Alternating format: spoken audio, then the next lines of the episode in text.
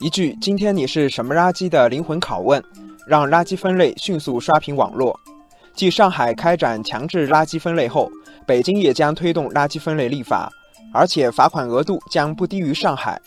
据北京市城管委介绍，北京的垃圾将分为厨余垃圾、有害垃圾、其他垃圾、可回收物，而上海实行的分类是干垃圾、湿垃圾、有害垃圾和可回收物。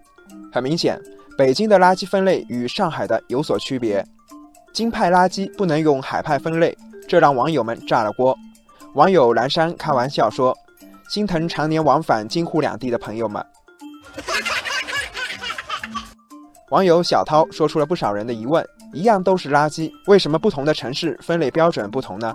为什么呢？网友城南旧事可能长期关注垃圾分类，他解释说：“垃圾分类是由后端决定前端的。”根据不同国家、不同城市的后端利用手段，前端的分类也就不一样。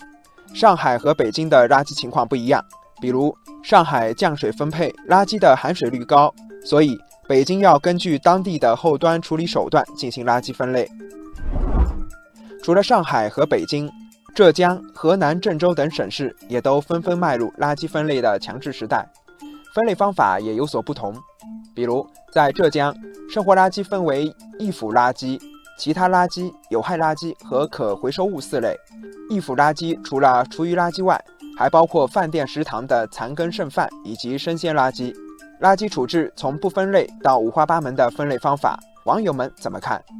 网友春风十里说：“垃圾分类标准并没有必然的好与坏之分，只是方式讲究因地制宜。”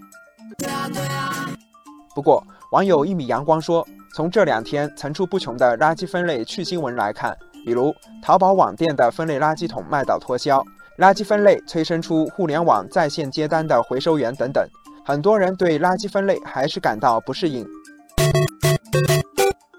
网友荔枝说：“万事开头难，垃圾分类不是运动，不可能一蹴而就，贵在久久为功，坚持不懈做下去，就会带来新气象。”